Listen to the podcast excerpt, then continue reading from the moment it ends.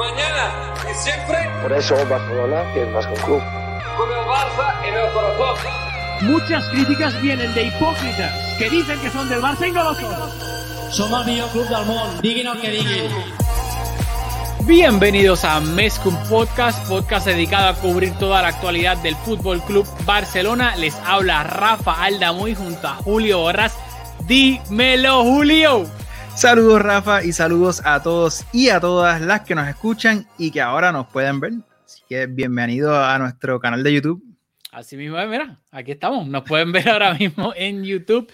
Bienvenidos. Este es nuestro primer episodio en YouTube, pero para la gente que tal vez nos está viendo por primera vez y no nos ha escuchado el podcast, esto es un podcast dedicado, como decía el intro, a cubrir toda la actualidad del Fútbol Club Barcelona. Nos pueden encontrar en, en iTunes, en Spotify, donde sea que ustedes escuchen podcast, nos pueden encontrar pero pues ahora también nos, ven en YouTube, así que los exhortamos y las exhortamos a que nos den subscribe aquí mismo en YouTube, denle subscribe al, al botoncito y automáticamente les van a salir todos los episodios de Mescum Podcast. Háganlo también en Spotify, en iTunes, donde sea que ustedes nos quieran consumir. Ahí estamos para ustedes, vídeo, audio, lo que ustedes quieran. Y también, otra cosita que les digo, ah, espérate, es que tengo el vino acá. Eh, otra cosita, tal vez si nos están viendo, y dicen, ¿quiénes diablos son ustedes dos que hablan del Barça? Yo soy Rafael Lamuy, Julio Borras, amigo mío. Eh, somos fanáticos del Barça desde muchísimo tiempo, gracias a Ronaldinho. Hemos vivido en Barcelona, eh, fuimos abonados del Barça, hemos ido a casi 30 partidos del Barcelona en el Camp Nou. Así que, yo, por eso, un poquito una introducción, no sé si tú quieres ahí añadir un poquito más. No, solo decir que se siente raro para darle un poquito de, de, insight a la manera en que nosotros producimos. Nosotros somos bastante abiertos como, con la manera en que producimos esto y nosotros grabamos eh, utilizando una plataforma exclusivamente de audio y nunca nos vemos. Así que es nuevo esto para mí de, de vernos por primera vez en, en, en, mucho tiempo mientras grabamos. Pero honestamente a mí me gusta más porque, aunque claro, ya nosotros... no, ya, la, la, conversación debe de fluir mejor. Claro, y nosotros tenemos química, so, sabemos cómo lo que está pensando el otro, y etcétera, y los chistes, pero ahora como que verse un poquito más, pues me gusta. Me gusta, eh, me gusta. Julio, hay algo para los que nos están viendo, hay algo en la, en, en la pantalla de algo de Buy Me Coffee. Yo, yo no sé qué es eso. Si tú me puedes explicar. Sí, como pueden ver en, en el ticker que está abajo corriendo, eh, hay una plataforma que se llama Buy Me a Coffee y es básicamente una plataforma bien similar a Patreon, la diferencia es que es para personas que quizás no tienen tanto tiempo, para creadores de contenido, quizás un poquito más vagos, que no tenemos tiempo realmente. Así que si tienen tiempo, si tienen algún poquito de disposable income, pues, por favor, dónenlo a, a, una organización que se dedique a hacer algo más productivo que nosotros. Pero si después de eso te queda un poquito de disposable income, por favor, consideren donar alguna cantidad, creo que pusimos la cantidad máxima como en dos dólares y de esa manera nos ayudan a pagar los hosting fees y también nos ayudan a pagar una plataforma de, de, para producir este contenido en YouTube. Así que le agradecemos que por favor, si lo encuentran en su corazón, si les gusta nuestro contenido y si tienen la capacidad, que por favor consideren hacer una pequeña aportación para que este espacio siga corriendo y que no salga a Euros Pocket porque ahora mismo no estamos monetizando el podcast. Así que gracias ahora mismo y nunca tampoco. Este, llevamos esta nuestra quinta temporada haciendo más que un podcast sin monetizar, así que pues por lo menos estamos tratando de sacarle, aunque sea los fees del, del host, porque esto que se ve bastante bonito, que, bonito, que un saludito al diseñador Julio Borras, que hizo todo este template. Vamos a darle las gracias a todo el mundo aquí, un aplauso, que es bastante creativo y aquí que quiero pues darle las gracias, ya que yo no hice absolutamente nada de eso y, y, me gustó cómo quedó. Muy bien, son bien apreciadas y yo creo que para los que están escuchando esto ya deben de estar cansados, así que para los que están viendo, quizás un poquito una introducción, vamos a entrar al contenido que tenemos muchos temas que tocar, dos partidos, así que vamos allá con el primer tema. Asimismo es, el Barça jugó a mitad de semana un partido que, que pues que tenía toda la pinta de ser un partido bastante complicado. Ah, se jugaba contra el Celta en Balaídos, donde el Barça casi siempre, por no decir siempre, le va mal o pierde o empata, es bien pocas veces que gana y todo, cualquier punto que saque de ahí sal, sabe a victoria.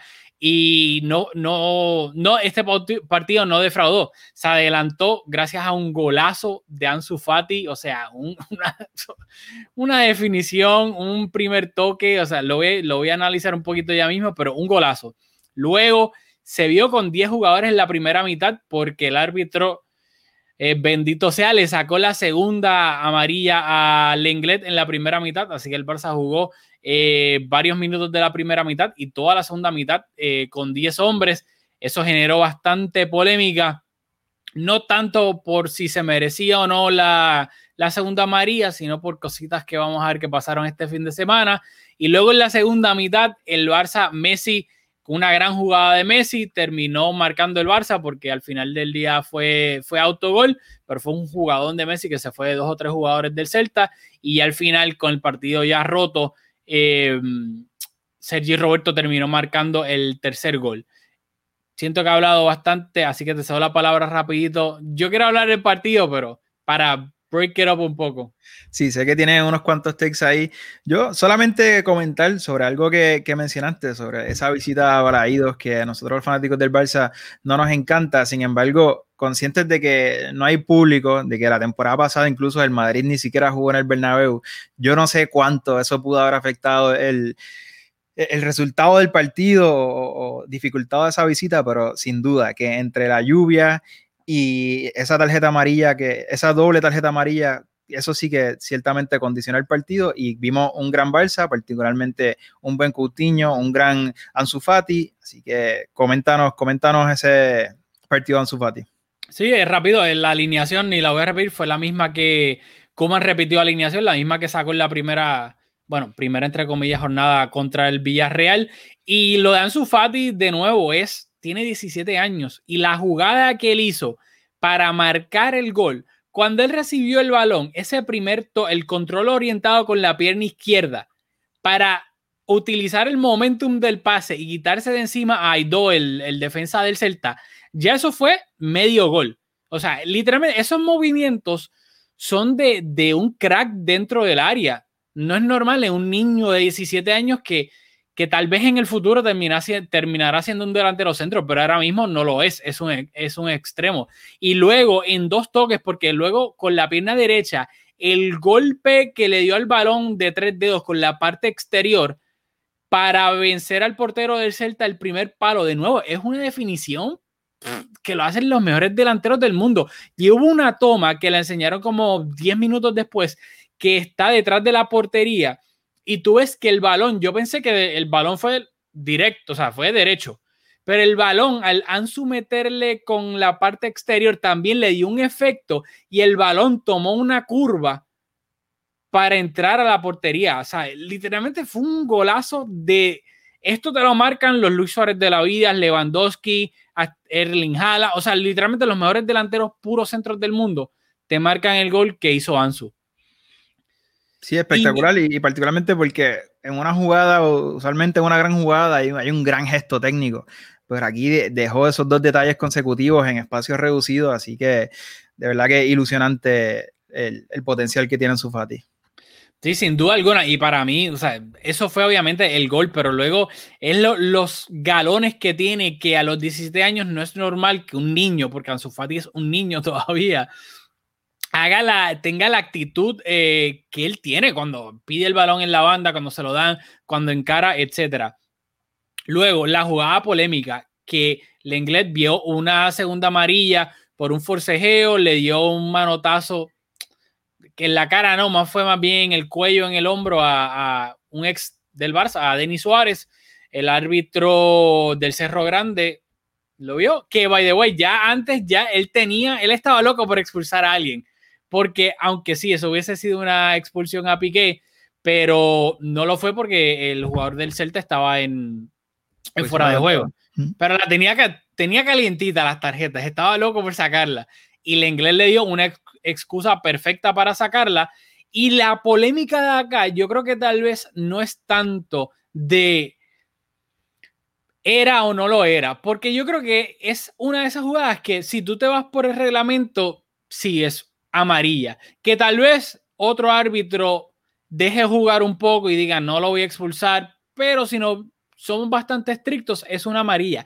El problema viene que luego en otros en otros partidos con otros equipos que no voy a mencionar por nombre, hay jugadores, como decía Mourinho, que ni mencionaba el equipo, hay jugadores, hay equipos, hay entrenadores, que luego pasa una jugada polémica exactamente igual con un jugador que ya tiene una tarjeta amarilla y casualmente ese jugador que tal vez su apellido termina con Miro, eh, le dejan pasar mucho más, por lo que al inglés lo expulsan. Y yo, para mí fue segunda María, sin duda alguna, yo no estoy discutiendo eso. Pero luego tú ves cuando el rival directo del Barça, hay jugadores que jugadas similares o a Mendy en la primera jornada, que pasa exactamente igual, y no los expulsan. Y claro, el Barça aquí podemos hablar de que hizo un partidazo con 10 jugadores en un campo difícil, lo que lo hizo y muchísimo mérito al Barça, pero te condiciona y luego te desgastaste físicamente, lloviendo, que obviamente eso hace más efecto físico en las piernas de los jugadores, y luego vemos los, efectos que tal vez tuvo físicamente en el partido del domingo de hoy, que se terminó empatando. Bueno, pues ya hiciste tú mismo el segue. Vamos a pasar esa página y hablar del partido de hoy, que ciertamente, seguramente tenemos bastante de qué hablar, porque fue un partido que tú y yo estábamos, usualmente vemos los partidos y no nos escribimos, hoy nos estábamos escribiendo y los dos estábamos bastante frustrados, así que vamos a, pasar a hablar de este partido. Pues el Barça recibió hoy al Sevilla de Julen Lopetey. Lopetey estaba suspendido, así que estaba en la grada. Tenía unos truquitos ahí. Tenía unos truquitos que yo los voy a comentar ya mismo porque no sé. Me vi, estaba truqueando ahí, yo creo que Julen, eh, haciendo cosas ilegales. Pero el Barça, Kuman sacó el mismo 11 que ha sacado durante los primeros tres partidos. Lo único que, pues obviamente, por la expulsión del Lenglet, puso a Ronald Araujo, el central de, creo que tiene 21 años, uruguayo, y el resto del 11 fue exactamente igual. Alba, Piqué, Araujo, Sergi Roberto, en el doble pivote Frenkie de Jong con Busquets, por las, por las bandas, por la derecha Griezmann, por la izquierda Ansu Fati, de enganche Coutinho y de delantero centro em, Messi, así que no hay mucho, bueno, sí, tal vez hay un poquito que discutir, sí, así que no, no voy a brush it off tan rápido. No, hay unas cuantas cositas y lo curioso es que tenemos el primer strike con nuestra audiencia porque cuando grabamos el primer episodio de esta temporada, hablamos de lo chévere que era por primera vez en muchas temporadas tener cada posición doblada. Y claro que en la portería, pues hay, una situación de, una lesión. Hoy en, el eje central, pues naturalmente no, no había un jugador que, no, estaba disponible. Así que esas, esas dos quizás no, no entran en, consideración, pero ciertamente en todas las demás posiciones, y recuerdo que particularmente dijimos que del mediocampo en adelante, ahora con, la incorporación de, Dest, pues hay un poco también unas curiosidades en defensa, unas posiciones ahí que podrían cambiar. Pero del mediocampo para adelante, nosotros anticipamos que teníamos las posiciones dobladas, que íbamos a ver competencia en el Barça por primera vez en mucho tiempo, y ese no ha sido el caso. Kuman ha salido en estas tres jornadas con sus tres alineaciones de confianza. Ya creo que no hay duda de que los jugadores que salieron al campo hoy, con la excepción de Grisman, que quizás no ha destacado y quizás ha tenido, ha sido titular porque por el peso que tiene en el equipo y tal, quizás Kuman dándole oportunidades, a lo mejor ya mismo se la acaban, pero fuera de eso, yo creo que nos ponchamos ahí con, esa, con esas peleas que anticipábamos que íbamos a ver en, en las alineaciones.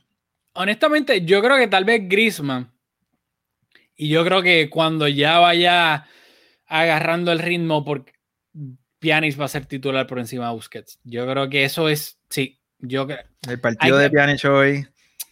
Pjanic, es, hay que, no hizo pretemporada con el equipo, le dio coronavirus literalmente hace un mes, tal vez. So, yo creo que Kuman, que tiene 29 años, yo creo que Kuman poco a poco lo está lo está involucrando en el equipo y yo creo que honestamente va a terminar siendo titular junto a Frenkie, que hablaremos del partido de Frenkie hoy. Pero yo creo que tal vez, y claro, esto es, como decimos en, en Puerto Rico y en Latinoamérica, después que le ves los, ya tú sabes que al perro, todo el mundo dice que es macho. Tal vez ahora viéndolo en, en retrospectiva, uno piensa, contra, partido el jueves en Balaídos, jugaste bastante el partido con 10 jugadores. en un campo que parecía que había un huracán en Balaídos. O sea, no tan solo estaba lloviendo, sino el viento que la banderita del córner tú la veías en una y estaba completamente helado. Que el, cuando el campo esté en esas condiciones, que está tan lluvioso con charco, y siento que me, estoy pareciendo un poco a Mourinho o a Xavi también, que estás analizando un poquito la grama, la humedad, pero pesa, cualquiera que ha jugado, aunque haya sido malo jugando. Yo jugué fútbol cuando pequeño, era malo, pero jugué. Cuando está mojado, tienes que hacer más esfuerzo porque literalmente estás pisando charco. Obviamente los campos de, de, de, las ligas profesionales de Europa pues no son los de donde uno jugaba, pero aún así, como quiera, físicamente tienes que hacer un esfuerzo mayor cuando está lloviendo a cántaro. Y uno tal vez piensa contra, pues 10 jugadores, en las condiciones del campo, tal vez era para haber hecho, no es que ibas a rotar a todo el equipo, pero tal vez un poquito más, especialmente en el Camp Nou, etcétera. Y yo creo que eso se vio en el partido contra el Sevilla. Yo sentí, y de nuevo, aquí no tengo datos específicos, no he hecho de research con números como tal, pero igual el fútbol para mí es el deporte que menos los números generalmente importan. El eye test a mí me dio la sensación de que el Barça o mérito del Sevilla también, por si alguien del Sevilla nos ve, llegaba tarde a casi todo. En la presión, el Sevilla siempre estaba un chililín más rápido que el Barça. Cuando trataban de robar el balón, un chililín llegaban antes que el del Sevilla. Como que el Barça se veía lento tratando de robar el balón y el Sevilla pudo salir de la presión del Barça. Yo diría que casi todo el partido. No sé si estás de acuerdo con eso.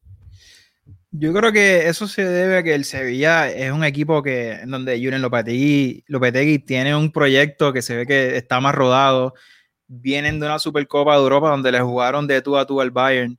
En cambio, el Bayern es un equipo que está en transición, incorporando a nuevos jugadores y ciertamente físicamente se vio, se vio una diferencia. Aparte que, que el Sevilla tiene jugadores bastante físicos en muchas posiciones y eso se añade que se veía que era un equipo en esta etapa de la temporada más trabajado que el Barça. Sí, yo creo que, yo estoy totalmente de acuerdo. Yo creo que, aunque sin duda algo, de nuevo, mérito al Sevilla, yo hace tiempo, por años, que yo no veía, y, voy a hacer esta comparación. Cuando el Sevilla iba al Camp Nou, yo cero preocupación, porque o ganábamos y por lo general dominamos. Ahora, cuando el, Barça va al Sánchez Pizjuán, siempre sufrimos, empatamos, aún, ganando, sufrimos. Y yo diría que se vio al Sevilla del Sánchez Pizjuán en el, Bar en el Camp Nou. Y fue un, Sevilla que yo hace tiempo no vi en el Camp Nou. Peligro, el, Sevilla fácilmente pudo haber ganado. Tuvo ocasiones clarísimas de gol. Eh, el Barça también tuvo, pudo haber ganado, porque también las tuvo. Pero, pero yo sentí también muchos de, eh, momentos del partido dominio del Sevilla donde el Barça trataba de robarle el balón, trataba de presionar y no podía. Por la razón que fuese, no podía. Así que a mí me gustó bastante el Sevilla y lo que dices del físico. Quiero mencionar dos cositas. Hubo una jugada, creo que fue empezando en la segunda mitad, un balón largo hacia la banda izquierda, que vino Cundé contra Ansu. Y Cundé le puso el cuerpo, no fue falta, ¿sabes? Se la ganó limpio pero le puso el cuerpo y Ansu Fati literalmente rebotó contra Kunde, se cayó y pareció falta en el sentido de que como rebotó tan fuerte, estuvo de momento y dice, pero falta. Pero cuando ves bien, no, es que literalmente Kunde está tan fuerte. Y hubo otra, cuando entró Trincao, que Trincao rebotó, no, perdón, Diego Carlos le metió un empujón a Trincao y luego enfocaron a Diego Carlos y entre la mezcla que está bien fuerte y que usa la camisa X-Small. Así, digo, Carlos parecía de lucha libre, así, ¡pam! Y al lado de Trincao, como que el Sevilla me sorprendió. Luego Lucas Ocampos también en la primera mitad. Un equipo bien trabajado y bien físico. Sí, yo creo que no, nos salimos aquí, nos brincamos un poquito el orden, pero eh, ameritaba. Nosotros usualmente, esto es un podcast del Barça, obviamente, como, ven en el título y en, toda, en, toda esta producción, el Barça, los colores, está todo presente y usualmente nos enfocamos bastante en el Barça, pero yo creo que, que, es bueno enfocarnos en este caso en el gran partido que hizo el Sevilla. Yo creo que sin duda, sin tener los números de la posición aquí de frente, el Sevilla por muchos momentos del partido eran quienes estaban en, control del partido, quienes estaban proponiendo y el Barça un poco reculando, un poco reaccionando a lo que estaba haciendo el Sevilla. Tuvieron algunas oportunidades, no, muchas claras, pero creo que por, por actitud, el Sevilla sin duda eh, fue el equipo que por, la mayor parte del partido eh, estuvo con, con la voz cantante en el partido. Lo único que me llevo positivo, que hay que resaltar también, que cuando estaba el partido en los minutos finales, ambos equipos, eh, naturalmente el, partido estaba empate a uno, el Barça terminó el partido como ese equipo que tenía más hambre, que tenía más ambición de llevarse los tres puntos, aunque el Sevilla estuvo la mayoría del partido, yo no, no, sé si dominando, pero ciertamente que, que, con una actitud bastante positiva, el Barça por lo menos terminó eh, dando esa imagen de que tenía más hambre de conseguir esos tres puntos, en cambio el Sevilla consciente de que aunque no hay fanáticos en el estadio, pero de que están jugando en el Camp Nou, de que es un, partido que cuando lo ves en el calendario, quizás Sevilla este año un poquito más ambicioso, pero en cualquier otro año un punto en el Camp Nou es oro, así que solo resaltar eso positivo, que el Barça terminó el partido muy bien. Ok, eh, estás tratando de decir que el partidazo del Sevilla fue gracias a que no había fanáticos en el Camp Nou, que eso influyó de alguna manera, porque no, es no, estoy diciendo que casualidad no, pero... yo creo que este Sevilla con, con fanáticos, sin fanáticos, hoy físicamente estaba mejor, estaba mejor trabajado. El proyecto de Lopetegui lleva más tiempo que el de Kuman, así que creo que con fanáticos, sin fanáticos, este Sevilla hoy fue mejor que, que el Barça, sin, sin importar las circunstancias. Ok, perfecto. Pues dicho eso, el, el Sevilla se adelantó primero en el marcador con un gol de, de Luke de Jong. Fue un centro al área donde Cundé no logró rematar bien de cabeza, pero dejó el balón muerto casi en el punto penal. Y ahí Luke de Jong, vivo y bueno, estuvo eh, bien, de nuevo, vivo, escogió ese balón y lo, remató. Y fue un quemarropa que honestamente Neto no, no tuvo nada que hacer en ese gol. Literalmente lo fusiló súper cercano en el minuto 8, si no me equivoco y luego dos minutos después el Barcelona iba a reaccionar con gol de Coutinho, fue un pase de Messi, el famoso eh, pase de Messi a Jordi Alba, pero Navas le estiró el pie derecho y al desviarlo lo que hizo fue que se lo dejó en bandeja de plata a Coutinho que venía haciendo el, el desmarque y Coutinho básicamente remató casi a puerta vacía para, marcar el, gol del empate. Y voy a usar exactamente eso de Segui para hablar del siguiente tema. Se ha venido, Coutinho ha sido un tema bastante pues, recurrente en este podcast cuando se fichó. Es el fichaje más caro en la historia del Barcelona. 120 millones fijos, más 40 en posibles variables. No sabemos bien todavía cuáles han cumplido o no. Dicho eso, pues no funcionó del todo bien. La temporada pasada se cedió al, al Bayern, que Coutinho ni fu ni fa en el Bayern. Eh, sí, nos terminó marcando goles y dando asistencia en la Champions, pero Coutinho no pudo afianzarse en un puesto del de, Bayern con su entrenador Hansi Flick. Coutinho fue banco en el Bayern y obviamente ahora regresó y con Kuman se ha visto tres partidos, tres partidos de inicio jugando de enganche, de media punta, de 10, como lo quieran llamar, ¿Qué piensas del rendimiento de Coutinho estos primeros tres partidos, Julio? Te lo voy a comentar, pero antes, cuando comentaste ese gol del Sevilla, y esto sí que no lo, no lo hablamos, me sorprendió que no hiciste ninguna observación sobre eh, una posible falta en el área de Cundé sobre Frenkie de Jong. A mí me pareció que es, es una jugada que en algunos, algún árbitro la podrá pitar dependiendo del criterio, pero sin duda hubo contacto. Me sorprendió que no lo hayas comentado porque usualmente tú eres más exigente con esas acciones arbitrales un poquito reñidas.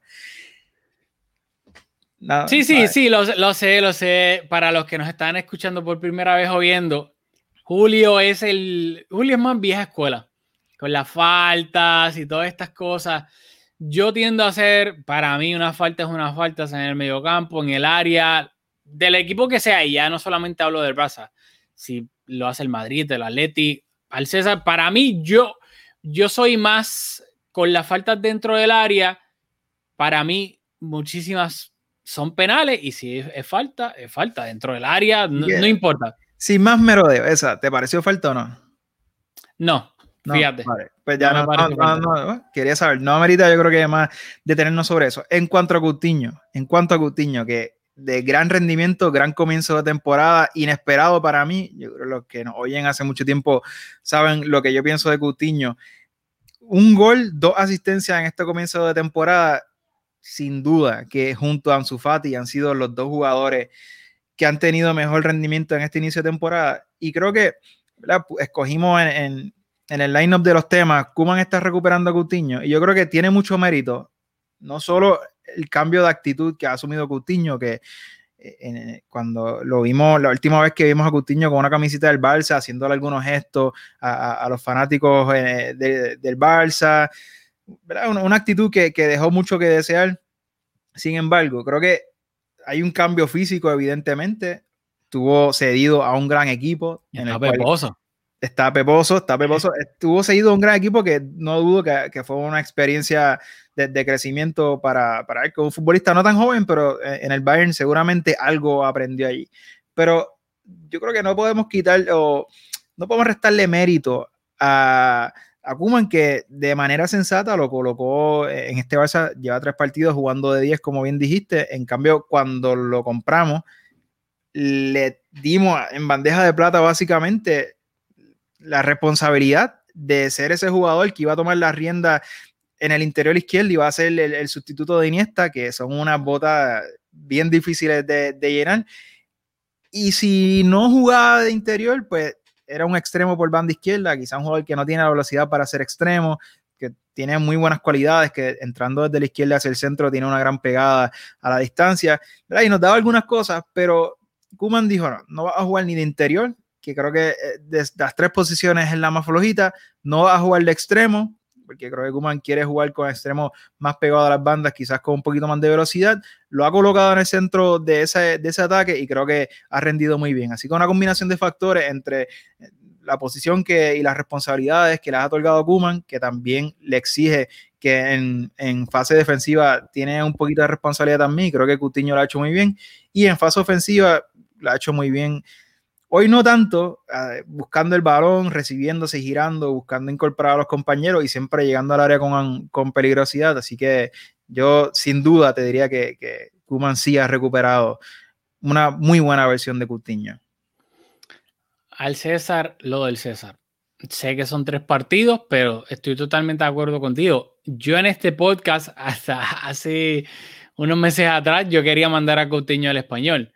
Y pero al César, lo del César, porque por lo menos en estos tres partidos, a mí lo que más me defraudó de Coutinho no fue, yo honestamente nada, nada futbolístico, fue su, su actitud, que cuando las cosas se pusieron difíciles en, en, en, el Barça, cuando la camiseta y la camiseta del Barça pesa, la camiseta del Barça no es para todo el mundo. Tú puedes ser un caballo, puedes ser un crack donde sea en otro equipo, pero cuando tú te pones esa camiseta, esa camiseta pesa como 100 libras más que pesa la de cualquier otro equipo. Y eso es lo que a mí me defraudó de él, que a la primera que las cosas no le salían, que empezó a recibir críticas, como que le, le, le, bajó, le quitó el pie al acelerador y, no tuvo esa rebeldía de decir, no, no, yo tengo lo necesario para jugar en el Barça y yo voy a triunfar aquí. Y se veía como derrotado en el campo, cabeza baja, etcétera. La calidad de Coutinho, yo creo que aquí nadie la pone en duda, porque sin duda alguna tiene una calidad inmensa. Pero siempre hablamos, inclusive cuando lo fichamos, que tal vez sí, tiene la calidad para jugar de interior izquierdo, de extremo izquierdo, pero que su posición ideal era una posición que no existía en el Barça, que por lo general nunca ha existido con el 4-3-3. No hay un enganche, un 10, un media punta, whatever, como lo quieran llamar. Ahora, con este cambio táctico de Kuman, yo no sé si lo hizo pensando en los jugadores que tiene a su disposición en el Barça, que tiene muchísimos medias puntas, el mismo Messi, Griezmann, Coutinho, Pedri. No sé, no sé, no, lamentablemente no soy amigo de, de Ronald, Pero Coutinho está jugando en una posición donde en teoría es la mejor posición para él.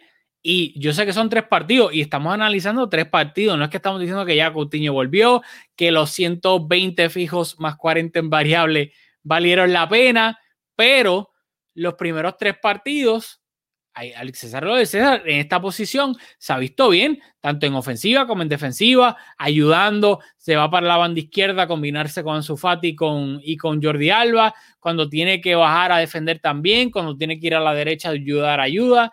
Se ha visto un Coutinho y no el gol es lo de menos, sino que en todos los aspectos defensivos y ofensivos, Coutinho se ha visto bastante cómodo en esta posición.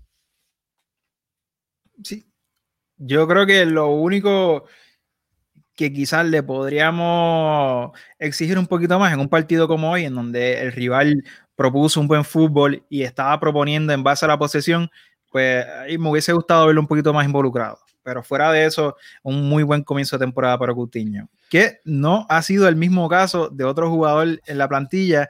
Y Rafa, yo sé, ¿a ti te gustó Zuna? a, mí, me gusta el negrito de ojos claros, sí, sí. Tiene, tiene, tiene una canción nueva que, que el video está chévere. Eh, y por esa línea, sé que la gente que te sigue en las redes sociales eh, han estado pendientes a, tu, a tus declaraciones recientes en, cuanto a, a, Messi, así que te cedo la palabra, tienes el micrófono abierto. En este comienzo de temporada, en donde Messi tuvo una pretemporada yo no sé, pues, descríbela tú, usa la palabra que quieras para describirla, pero bastante movidita, vamos a decir, fuera del campo. Luego, dentro del campo, la, expectativa de Messi, que nos tiene acostumbrado por su gran nivel y su gran trayectoria, esperábamos ver al mismo Messi de siempre, o por lo menos yo esperaba ver al mismo Messi de siempre. Y creo que contra el, contra el Celtic un muy buen partido pero en general, lo digo por, por su lenguaje corporal y, hasta por el, fútbol que está haciendo, no es el Messi, por lo menos para mi criterio, que, que estamos acostumbrados a ver. ¿Qué, ¿Qué, te parece a ti este inicio de temporada que yo lo catalogo como gris? Porque, primero, el, el, el título lo puso Julio, porque después me atacan a mí que yo pongo los títulos y yo sé que este es un puesto 50-50, ok. Pero dicho eso, yo creo que tal, eh, y, hago la salvedad, la, la, vara, el listón de Messi es lo más alto posible porque Messi es el mejor jugador del mundo. Lo ha sido durante los últimos 10, 12 años, sin duda alguna. Por ende, como analizamos y lo juzgamos, no es como vamos a analizar a Pedri o a Trincao o a Ansu Fati, etc. A Messi, como suele pasar con el mejor jugador de todos los deportes profesionales, se le analiza con una vara diferente. En el baloncesto no se analiza igual a, Jimmy Butler que lo que se analiza a LeBron, porque LeBron es el mejor jugador del mundo.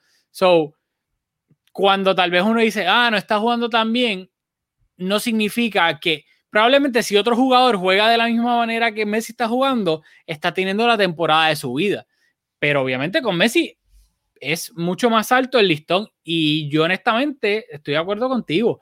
Para mí Messi, por la razón que sea, físico, mental, que todavía eh, poco a poco va ya entrando en dinámica del equipo, de que se tuvo que quedar, de que los compañeros viendo el equipo, etcétera. Se ha visto un Messi capaz de tirarse, sí, una jugada como la que se tiró contra el Celta, que medio gol fue de él, aunque técnicamente fue un autogol pero se ha visto un Messi fallón en cosas sencillas que él usualmente no suele fallar. Pases cortos, eh, Messi en espacios cortos tiene ese short burst de velocidad para irse de su marca y en, muchos instantes se ha visto a Messi que trata de irse a alguien y, le han quitado el balón, etc. yo creo que no sé la explicación, no tengo la, la, la respuesta a esta incógnita, y sé que solamente de nuevo son tres partidos. De la misma manera que no vamos a decir que Coutinho ya es balón de oro por tres partidos buenos, tampoco es que estamos diciendo, porque somos los dos, que, que Messi está teniendo un mal inicio de temporada, olvídate Messi, etcétera, se tuvo que haber ido. Pero sin duda alguna, en estos tres partidos no se ha visto al Messi más fino que estamos por lo general acostumbrados. Y ojo, al final de temporada, también se vio un Messi medio. El Messi de luego de cuando se resumió la liga post-coronavirus, tampoco fue un Messi muy brillante, que digamos, para lo que estamos acostumbrados. Obviamente, comparado con otros jugadores, como que era, es mil veces mejor que ellos. Pero al que estamos acostumbrados se ha visto como que en una que otra cosita medio fallón. Sí, aquí tengo que hacer un paréntesis. Si me ven mirando fuera de cámara, es que lo tengo que compartir. Yo estoy grabando en el cuarto y mi hijo Diego Camilo está metiendo los deditos por la puerta del cuarto y me está poniendo los juguetes en el cuarto a través de la puerta. Y solo quería hacer ese paréntesis porque me, me, me pareció demasiado, demasiado cómico. En cuanto a Messi, yo creo que hay dos factores aquí. Uno, eh, el, el, el rendimiento en concreto y luego yo creo que como ya mencioné un poco el, el, body language y este tipo de cosas que, que, a mí me preocupan un poquito más. En cuanto a su rendimiento, yo creo que está jugando bastante bien, como dices, no, no está cerca de su mejor versión, pero es el principio de la temporada, tuvo la, la, pretemporada que tuvo, que eso ciertamente lo puede afectar. Y en ese sentido, en tres partidos solamente lleva un gol, el cual fue un penal que él tampoco se ganó, se lo ganó en su Fati, pero ha, dejado algunos detalles espectaculares. Creo que contra el Villarreal y contra el Celta, los dos autogoles fueron provocados por Messi, si no me equivoco. Así que yo realmente su rendimiento en el campo no me, no me preocupa tanto. Sin embargo, su actitud siendo capitán, a mí me, me, me, me, realmente me preocupa. Hay, por ejemplo, un caso bastante concreto. Ansu Fati tuvo una jugada en el minuto 38, me parece, en la cual tenía un balón que para mi criterio remató y para mi criterio esa fue la decisión correcta en ese momento. Messi venía internándose en el área y fácilmente se la pudo haber seguido, pero creo que en ese momento la jugada lo que pedía era que Ansu le pegara. Ansu, antes de salir del campo, en todo el partido tuvo dos tiros al arco, uno en el minuto 27 y esta jugada que, que estoy comentando en el minuto 38. Al Ansu pegarle, bueno, la no termina en gol porque el partido terminó eh, 1 a 1 con el gol de, con el gol de Coutinho pues Messi, como a veces suele hacer con algunos jugadores, pues les recriminó, pero en esta ocasión con, con gesticulando con las manos y, y nada, de, manera bastante vistosa. Me, pareció a mí un poquito más subido de tono del usual. Ansu, hasta que salió en el campo, que ahora me dice en el minuto 60, 60, 60. En el minuto 60. Cambio, fue el doble cambio. Esto fue en el minuto 38. En el minuto 60 salió, no volvió a tirar al arco. Y ese es el tipo de cosas que a mí me preocupa, que yo no quiero ver a mi capitán, pues recriminándole a, los compañeros de manera tal que Ansu, que debe de tener la personalidad para recibir eso, porque cualquiera que ha visto un partido de fútbol, eso es algo que, que pasa mil veces, pero. Messi siendo el capitán, eso tiene 17 años, quizás un poquito más de tacto, un poquito más de, de, de, de ánimo, pero en esta ocasión vimos, hay un ejemplo en concreto que quizás eh, alguien lo estará escuchando y estará pensando, eso no, no, no, no tiene nada que, no, no tiene tanta incidencia, pero para mí me gustaría ver nuevamente Messi siendo el capitán ser un poco más líder. Y eso me, me, me, preocupa un poco más porque estoy seguro que en los próximos partidos comenzarán a llegar los goles, comenzarán a llegar las asistencias y, y veremos el Messi que nos tiene acostumbrado. No, no, veo nada que me haga pensar que eso no va a ser el caso. Yo estoy totalmente de acuerdo y, y hay que ser justos a la hora de criticar. Esto yo recuerdo cuando Cristiano Solís a Morata como en el 2013 o 14, lo que sea. Y, se, le criticó, también. y se le criticó hasta la saciedad, porque para colmo no fue como que un, un gesto un poco leve. O sea, fue un gesto bien, ¿sabes? bastante agresivo. O sea, el más, más agresivo que, que, que, este. Claro, claro, no, no, no, obviamente, Cristiano, Cristiano es Cristiano. Pero, y se le criticó y, y merecidamente, al final del día, tú eres mayor, tú, de la misma manera que a ti no te hubiese gustado que cuando tú tenías esa edad, el capitán de tu equipo, el mejor jugador del mundo que tiene tanto peso que tú admiras también, te, te shows you off frente al, al, mundo de esa manera, porque por más que Ansu Fati, y, y lo comentamos en WhatsApp, que, que, te tengo que dar la razón, porque yo decía, no, olvídate, whatever, la, la remató y Ansu Fati tiene personalidad, porque se ha visto que claramente la tiene pero claramente el afector no volvió a rematar y hubo ocasiones donde en una se la devolvió a Messi y otra que tenía Jordi Alba haciéndole el, overlapping run por la izquierda, pero también él podía haber sacado el remate y rápido se la dio Jordi Alba en un mal pase. Que eso claramente le, le afectó y, que- y Messi se lo hizo hace tiempo a Tello.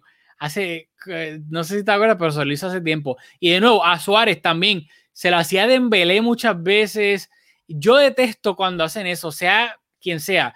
Cuando lo, lo hizo Cristiano, pues, lo critiqué porque no me parece bien. Cuando Suárez se lo hizo a Dembélé, yo detestaba que se lo hiciera a Dembélé porque decía contramano.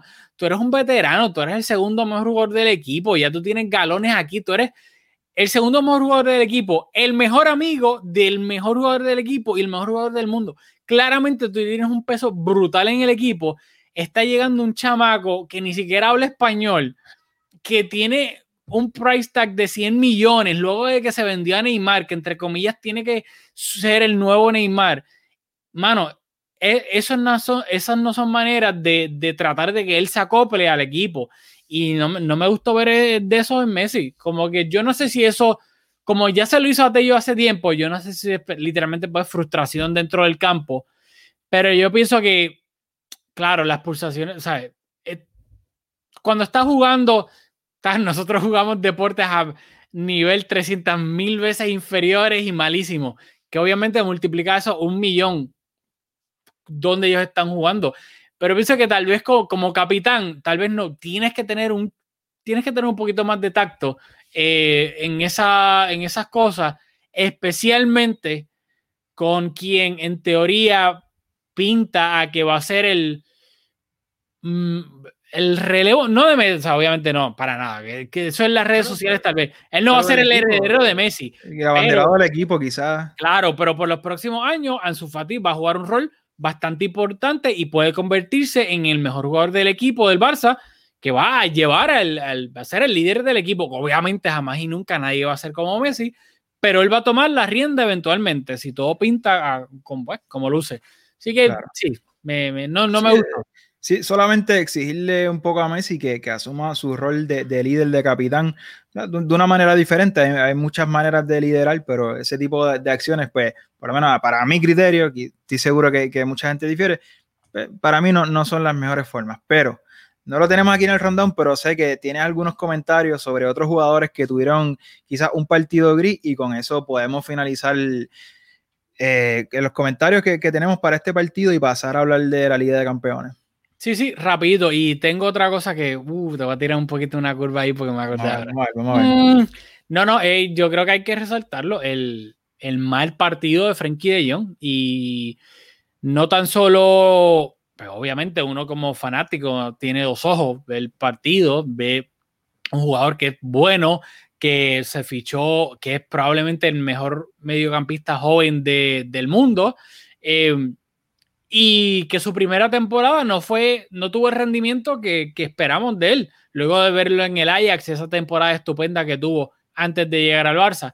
Y hoy hasta el mismo Ronald Koeman, o sea, y eso es algo que me gusta de Koeman, que hay muchos entrenadores que como que, eh, chiji, chija, Koeman no te lo dice ni gritando ni de mala manera, pero te dice las cosas a la cara. Si jugaste mal, te dice, mira, claramente Frenkie sabe que jugó mal la calidad que él tiene, no puede estar perdiendo esos balones, no puede estar dando esos pases malos y Frenkie de Jong hoy, quien en teoría es el que debe ser el líder del mediocampo del Barcelona, hoy tuvo un partido bastante malo y en- yo diría que gracias a su mala actuación facilitó muchísimo todo para, el, para que el Sevilla tuviese un buen partido.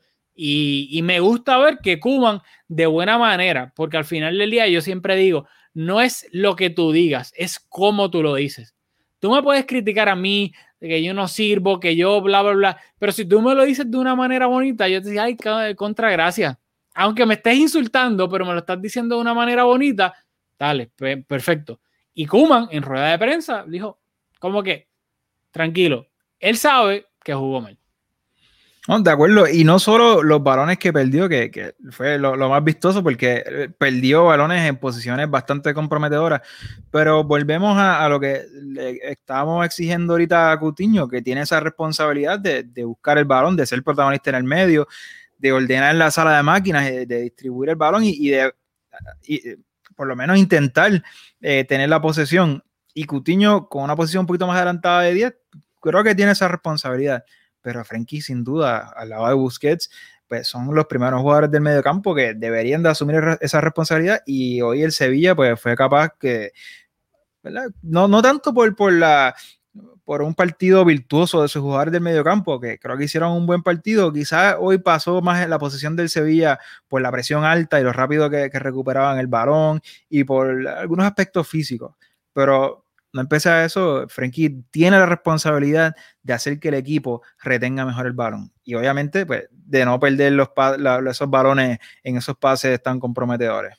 Sí, sí, no, Frenkie en todos los aspectos, o sea, le robaban el balón fácil, eh, los pases de él se los interceptaban fácil, así que todo lo que él en teoría es capaz de hacer, porque técnicamente es un jugador espectacular, hoy sin duda alguna no lo hizo. Y se agudiza su responsabilidad porque entra un entrenador que en principio entiende mejor esas virtudes de Frenkie y un entrenador que incluso movió el dibujo. Hay muchos factores, como ahorita hablamos de por qué el buen rendimiento de Coutinho, pero creo que sin duda, por expresiones que había hecho Kuman antes de ser entrenador del Barça, este cambio de dibujo tiene un poco que ver con jugar a favor de las mejores virtudes de Frenkie. Así que contrario a contra Citien o, o contra Valverde, que desde, desde, Holanda los técnicos muchas veces decían que Frenkie estaba jugando fuera de posición, pues ahora está jugando en la posición en la cual debe de rendir más. Así que más exigencia todavía para Frankie, que yo creo que es un gran jugador, creo que tiene todas las condiciones para triunfar en el Barça, pero que en lo que va de, su, de su incorporación al equipo, a mí no me ha encantado. Pero se contrasta bastante, por ejemplo, con, con Pjanic, que tenemos que hablar, quiero un, pequeño comentario, reforzar algo que dijo ahorita, que creo que hoy, en los minutos que vi, bastante poquito. Y contrario a Frenkie, que reconozco sus virtudes, veo su potencial, veo como, como esos errores pueden mejorar, puede ser algo del momento, de, la jugada. Con Pjanic lo vi lento en sus decisiones. No, no, me gustaba las decisiones que tomaba al distribuir el balón. Físicamente, pues, por todo lo que mencionaste al principio del episodio, se le puede perdonar. Pero no vi nada de Pjanic que me, que me haga pensar que. Porque pensando que Frankie es un titular indiscutible y que Pjanic pues tiene la posibilidad de disputarle un puesto a Busquets, que es cierto que físicamente pues no está por su mejor momento, por su edad incluso, y que aún en, su, en, sus mejores días pues no era un jugador muy físico, pero Busquets es para mí, o sea, después de Xavi y Messi, eh, en esta generación del Barça, en cuestión de, de, de, de, ser un virtuoso, o sea, Busquets es lo máximo de lo máximo. Para mí como futbolista, en, su, en la calidad desde su primer toque, desde su posicionamiento, su inteligencia, pues Busquets es lo máximo. Y si Pjanic quiere arrebatarle la titularidad a un Busquets que ya por su edad físicamente no está bien, pues tiene que, tiene que mejorar, pero mucho. Le falta mucho, mucho, mucho para, para. Yo sé que Busquets, igual que Jordi Alba, igual que Piqué, está en la lista negra de muchos de nuestros oyentes. Para mí es un gran jugador. Así que Pjanic, no sé, no, no me gustó lo que, lo que vi de él hoy. Y de nuevo, no por, por instancias particulares, porque le pasa a cualquier jugador y más jugando ante un Sevilla que estaba haciendo un muy buen partido, pero por, por lo lento de las decisiones, por el tipo de decisiones que tomaba, no sé, no sé, no, no, no me ilusiona el comienzo de, de, temporada de Pjanic. Me río, no por nada de lo que estabas diciendo, sino porque en una mencionaste, no, tal vez la edad de Pjanic, y Pjanic es más joven que nosotros. Así que... No, no, no, menciono, menciono la, edad de Busquets. Ah, ok, ok. no, no, que, que, que Busquets, que, que físicamente, aunque en sus mejores días más rápido ni el más fuerte, pero que naturalmente el tiempo no, no, pasa en vano y creo que la merma en, en, su, en, su, en su juego pues pasa por su edad naturalmente, aunque Pjanic tampoco es un jugador mucho más joven, pero no sé, no sé. Pues fíjate, a mí, y claro, quiero mencionar ahora rápido los, los cambios para... Voy a seguir hablando de Pjanic, pero por si luego quieres decir algo. Los cambios, de nuevo, eh, Kuman hizo el que viene siendo tendencia en estos primeros tres partidos. Hizo doble cambio en el minuto 60. Salieron Ansu Fati y, y Grisman y entraron Pedri y Trincao. Eh, Coutinho pasó de estar jugando de media punta a extremo izquierdo, Pedri pasó a jugar de media punta y Trincao pues pasó a jugar por la banda derecha donde estaba Griezmann. Luego, cuando entra Pjanic, sale Coutinho y entonces el doble pivote son Pjanic y Busquets. Frenkie pasa a jugar de media punta. Pedri entonces pasa a la banda izquierda e inclusive en los últimos minutos, cuando tú bien dijiste que el Barça era el que estaba ya buscando el partido al final, quien estaba hasta cierto punto hasta de nueve era Frenkie. Estaba literalmente en el borde del área y Messi estaba un poquito detrás de, del, del, mismo Frenkie. Pero lo de Pjanic, no estoy totalmente de acuerdo contigo. No es que no esté de acuerdo, pero a mí me, de nuevo, yo creo que tiene mucho que ver que no hizo pretemporada con el equipo, que le dio coronavirus hace poco, que está, que Kuman sabe que la temporada es larguísima y está poco a poco metiéndolo de nuevo en la alineación. Y a mí, tal vez físicamente no, pero yo de verdad lo vi en varias, bueno, no varias, porque tampoco es como que jugó mucho, pero en una que otra jugada en específico, saliendo de la, de la presión, me, recuerda mucho, y no estoy diciendo que sean exactamente igual o no, pero como Modric sale de la presión o como engaña a sus rivales con... ninguno de los dos son los jugadores más rápidos. Técnicamente son buenísimos, no son los más rápidos, pero tienen esa habilidad de, de amagar con el balón, literalmente tal vez como que pasarle la pierna derecha por encima del balón y hacer que me voy para la izquierda, como que tienen esa habilidad de, de jugar con su cuerpo amagando que me, me voy para la derecha, para la izquierda, arriba o abajo. Y tienen e, ese don, además del don técnico, de, de usar eso, de eh, engañar al, al, jugador que lo está presionando para salir de la presión. Y lo vi en dos o tres jugadas de Pjanic que me gustó mucho. Y honestamente, partiendo de la premisa de que Frenkie, estos partidos malísimos como el de hoy, van a ser la excepción, yo creo que una vez Pjanic, cuando ya esté bien físicamente y, todo, yo creo que eh, va a ser titular por encima de Busquets. Yo, sin duda alguna. Está aquí grabado. Yo creo que. Pero. Tiene, tiene la, posibilidad y creo que Kuman está abierto a eso, así que veremos. Yo creo que para ir cerrando este partido, los cambios, Kuman no fue capaz de, cambiar el partido con sus cambios. Me gustaron, pero cuando vemos el resultado, creo que el, partido no cambió mucho, pero sí quiero resaltar el gran recorrido de Pedri en todos los partidos que, que he visto tener minutos, su actitud me encanta, es un jugador increíblemente joven, así que pues, yo no espero ver un jugador hecho. Y pues en otros aspectos técnicos y de su fútbol, pues no, no, no tengo mucho que resaltar, pero por actitud y por recorrido, o sea, estaba asistiendo al equipo a recuperar balones bastante adentro en el campo de Sevilla. A mí me, encanta lo que he visto de Pedri hasta ahora. Pues voy a usar eso rapidito porque si no, no vamos a hablar de nuestro, del título de, de nuestro podcast, por lo menos en YouTube. En ninguno de los partidos que va de temporada, Ronald Koeman ha usado a Usman Dembélé. No Tengo problemas técnicos, Rafa. Síguelo tú. Dame un segundo si me estás escuchando. Tengo problemas técnicos. Yo te estoy escuchando, tranquilo. A mí lo que me, lo que me ha sorprendido de, de Kuman a este momento es que no ha tenido ningún. Usman Dembélé no ha tenido ni un solo minuto en lo que va de, de temporada. Y de nuevo, me sorprende muchísimo porque yo puedo entender que tú piensas que Ansu Fati es mejor que Dembélé yo estoy de acuerdo. Para mí Ansu Fati es mejor que Dembélé. Pero la velocidad que te da Dembélé, aún con su torpeza a veces en el aspecto técnico y asociativo, pero la velocidad que tiene Dembélé no, no te la da nadie en el Barça y te la dan pocos jugadores en el mundo. Por ende, me ha sorprendido que Kuman tajantemente no haya contado con él de nuevo, Kuman enfatizó en la, en la rueda de prensa que se juega como se entrena.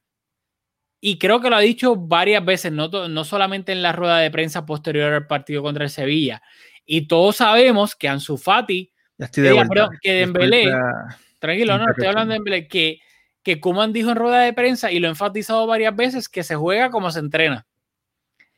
Y todos sabemos que lamentablemente Dembélé no es el jugador más fiable por muchísimas cosas en cuanto a la responsabilidad se refiere. Y que a mí lo que me sorprende es que un jugador que es diferencial, porque te podrá gustar un chispito menos, un chispito más Dembélé. Un saludito a Ramón, que es el capitán del barco de Dembélé. Pero Dembélé es un jugador diferencial, te gusta o no, por su, por, solamente por su velocidad. Es un jugador que te marca la diferencia. Y me ha sorprendido que está bien, tal vez que Dembélé ahora mismo no está para ser titular indiscutible, ni siquiera por encima de Ansu pero esto es una plantilla. Hay 30, mínimo hay 38 partidos de liga, mínimo hay 6 partidos de fase de grupo de Champions League, mínimo hay un partido de, de Copa del Rey.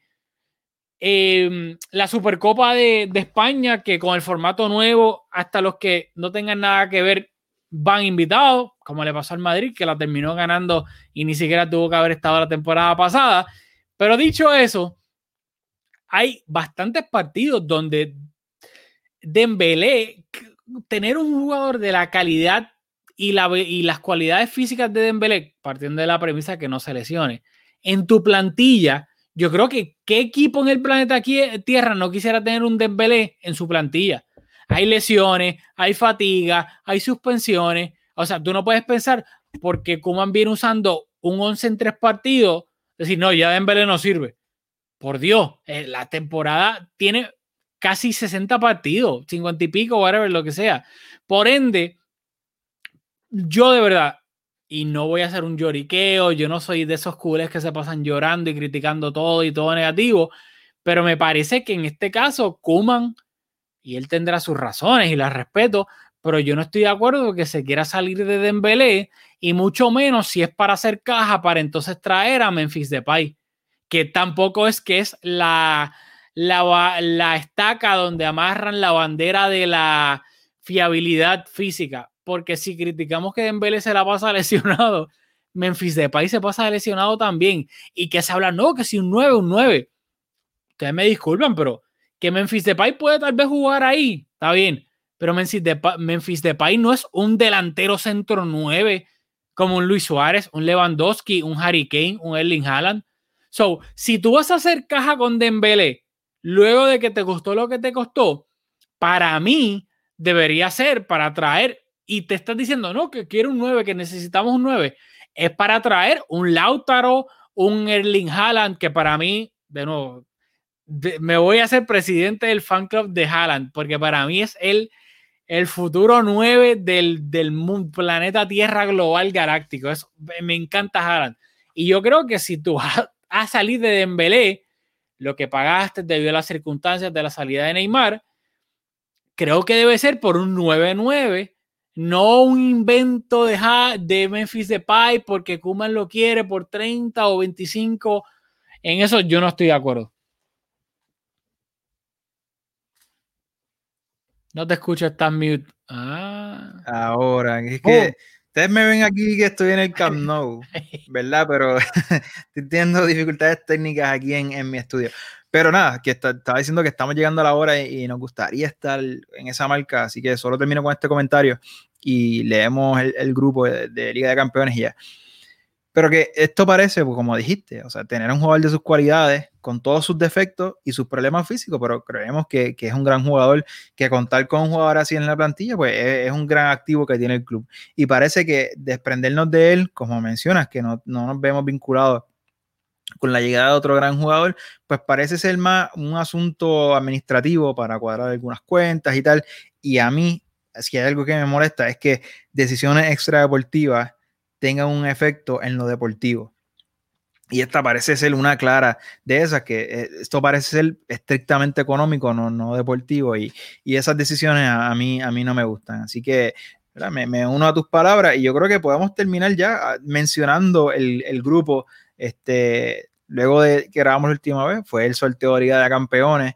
Nosotros aquí, para nuestros nuevos oyentes y los que nos están viendo, no nos gusta mentirles a ustedes si son, no conocemos los equipos, ¿verdad? Y no, no vemos de, de, los cuatro equipos del grupo, hay dos equipos que, que estaríamos mintiendo si, si les decimos que, que los vemos y, y, qué tipo de partidos esos dos van a hacer.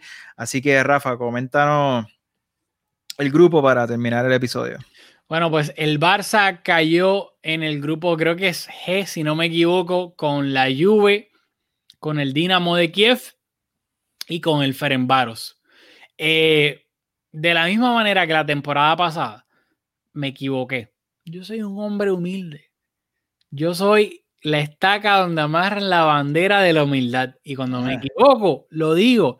Aquí tuvimos una discusión que yo decía que era el grupo de la muerte, que estaba asustado, y Julio desde el primer día dijo, el grupo no sirve y vamos a pasar cómodo. Y así fue, contra el Dortmund, el Inter y no recuerdo el tercer equipo, el, el cuarto equipo, perdón.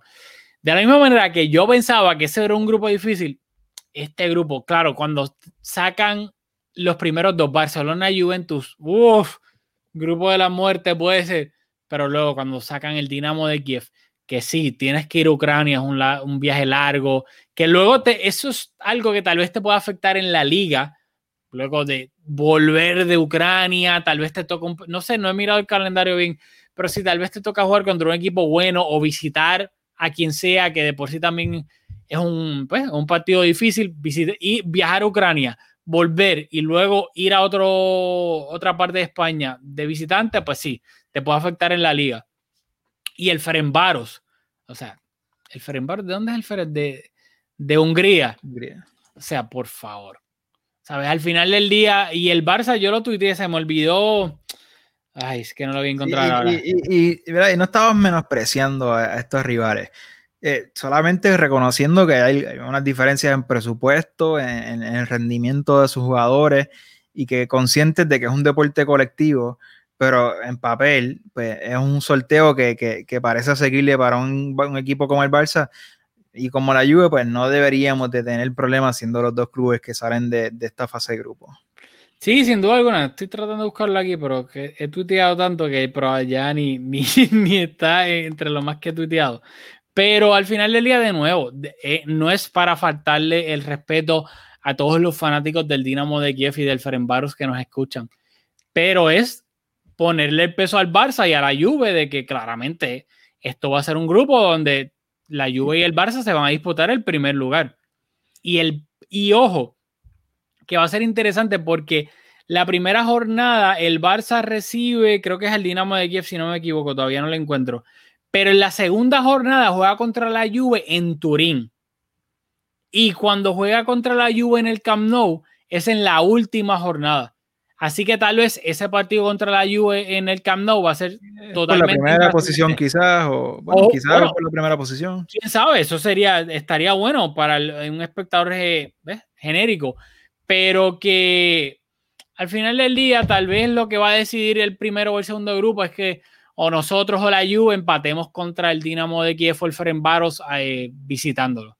Pero yo creo que, y claro, el morbo contra la Juve hay muchos, obviamente está el, el, storyline de Messi contra Cristiano, pero dentro de eso también hay muchos como que subplots, como que Arthur contra Pjanic, el cambio que hubo, Delic, De Jong, los amigos del Ajax, Delic que estuvo cerca de, irse al Barça, pero el Barça no quiso pagar o pagarle el salario que la Juve sí le quiso, le quiso dar y, em, oh, el duelo de Déjame, bajar lo que ahora me están viendo. El duelo de estadounidenses entre Weston McKinney y Serginho Dest.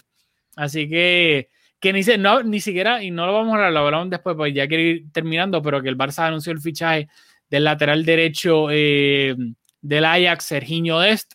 Hizo su debut contra el Sevilla, aunque fue de lateral izquierdo porque Jordi Alba se lesionó. Si Junior Filpo tiene algún tipo de de espíritu competitivo, después de ese partido llamó a su agente y le dijo, por favor, haz todo lo posible por sacarme de aquí, porque, o sea, es un jugador que llegó, o sea, para los papeles para inscribirlo, creo que llegaron un poco antes del partido, o sea, este jugador parece que no iba a jugar. La alineación del Barça, Taimo, cuando tiraron el, los convocados, el nombre de Serginho es, tenía un asterisco al lado en, el, en, el, en la gráfica oficial y decía, como que pending que Claro, fue un asunto de último momento. Acabas de llegar, no conoces los automatismos del equipo en tu posición, mucho menos en la banda contraria. Y te ponen por encima de, de Junior Filpo. Yo creo que el mensaje es claro. Junior Filpo, compañero caribeño, ¿verdad? lamentablemente no va a haber un caribeño probablemente en el Barça después de mañana, pero tienes que buscarte otro equipo. O sea, el mensaje fue claro. Sí, sí, no, yo creo que Firpo ni, ni, no estaba ni en el banquillo, que también dice mucho, mucho el Mensaje es claro, el mensaje es claro. Eh, luego vamos a analizar a Sergio es Lo quiero analizar bien, porque ahora en el la, ya llevamos una hora, se va a perder la. Yo creo que, yo creo que ya, van a apagar las luces en el Camp No. ya, es hora de despedirnos. Eh, pero sí, sí, sin duda alguna, volviendo a, a, contra la Juve, sin duda alguna, el Barça y la Juve son los que se van a jugar el, el primer puesto. Recordar que ya en Italia, durante la Serie A, se permiten fanáticos, obviamente es una cantidad bien, bien, bien limitada. Eh, la UEFA anunció que va a permitir fanáticos en los estadios, obviamente, de nuevo, una capacidad menor, dependiendo de cada país, etcétera. Así que va a ser interesante ver cómo en, pues, en Cataluña dan permiso para que para la Champions puedan haber este, eh, fanáticos en el Camp Nou, aunque obviamente una cantidad bastante menor. Eh, yo creo que eso es lo más interesante, honestamente, de, este grupo de, de la Champions. El Barça debería pasar sin problema alguno a la segunda ronda, a los octavos de final. Falta ver si pasa segundo o primero. Y de nuevo, pues esto lo van a querer vender y yo lo entiendo obviamente Messi contra Cristiano, bla, bla, bla, bla, bla, pero ojo, voy y me comprometo. He visto los primeros dos o tres partidos de la Juve esta temporada. Están jugando un 3-5-2. Vengo con el, análisis táctico de, de, la Juve y hay que tener ojo con Kulusevski. Nada más, nada más. Me gusta, me gusta, me gusta, me gusta. Así que nada, obviamente cuando ya eh, toque ese partido contra la Juve, vamos a tratar de, tratar de dar un partido, perdón, un análisis, ya el vino me está haciendo efecto, no puedo, no puedo hablar. Este, un análisis táctico pues un poquito más, más profundo. Dicho eso, yo creo que ya podemos ir honestamente terminando este episodio. De nuevo, si llegaron hasta el final, saben los que nos escuchan desde hace tiempo en el... Bueno... Es más, tú sabes que, déjamelo a mí, déjamelo a mí. Voy a hacer, voy a reach como tenemos esta nueva plataforma de Buy Me a Coffee, que nuevamente recordamos que es una plataforma similar a Patreon, pero diferente en el sentido de que si haces una aportación no vas a recibir nada a cambio, más allá de, nuestro profundo agradecimiento, genuinamente vamos a estar bien agradecidos, pero no es Patreon, no va a haber episodio extra, ni, eso son cosas que, en, la marcha pues, vamos a considerar, pero por el momento es simplemente una donación. Así que, como la plataforma se llama Buy Me a Coffee, en Puerto Rico nosotros somos puertorriqueños, tenemos un café espectacular, teníamos un café espectacular, creo que la producción ha ido bajando, pero como Colombia todavía es reconocido como un país, un, país, un gran productor de café, tenemos que escoger un jugador colombiano para que sea el jugador hashtag de este partido, así que vámonos con, con Jerry Mina. Ok, ok, que vaya. ¿Viste cómo, ¿Viste cómo, los, los cabos? Ok, ok. Este, así que ya saben, si llegaron hasta el final de este podcast y lo escucharon, nos pueden poner en Twitter. En Twitter, honestamente, tenemos Facebook, tenemos Instagram, tenemos Twitter, pero donde es que interactuamos con todo el mundo es en Twitter. Así que nos ponen el comentario que les dé la gana del partido, del podcast y, y ponen hashtag Jerry Mina. Vamos a saber que lo escucharon hasta el final. Y ahí de nuevo, nos, en verdad nos encanta que nos escriban por Twitter, Saludito a todo el mundo, que nos, a los fieles que nos escriben. Eh, eh, Héctor, Estela, Ramón, Diego. y a los que nos escriben por, por inbox también, que también, por inbox, porque quizás tiene un poquito de diferencia de opiniones y es más cómodo, pues, pues está bien. Y también les contestamos, así que gracias. Estén de acuerdo o no, nos gusta tener esa interacción, por eso no, desarrollamos esta plataforma. Así que sea por inbox, sea por en el feed, nos escriben. Hashtag Jerry Así que hashtag, mira, hashtag Jerry Mira, Jerry Mina, el vino ya, ya me, voy a dormir. Este, que mañana me tengo que levantar temprano. Pues vamos a despedirnos que ya bueno, Así que nada, ya saben, de nuevo, los invitamos, suscríbanse aquí mismo en YouTube, le dan al botoncito de subscribe y ya le van a salir todos los episodios en iTunes, en Spotify, en donde sea que ustedes escuchan podcast de audio solamente. Suscríbanse y nos vemos la semana que viene aquí en Mezcum Podcast.